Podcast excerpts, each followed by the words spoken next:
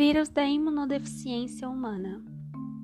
Em 1981, nos Estados Unidos, uma nova e estranha doença é descoberta, assim como seu agente, um novo vírus denominado de VIH, o vírus da imunodeficiência humana. A AIDS é uma epidemia global espalhada por cinco continentes. 39 anos após o seu aparecimento, o vírus HIV. Ele tem frustrado todas as tentativas para se encontrar uma vacina. E apesar de terem descoberto muitos fármacos que atrasam o desenvolvimento natural da doença, tornando-a crônica, a sua cura ainda é um sonho.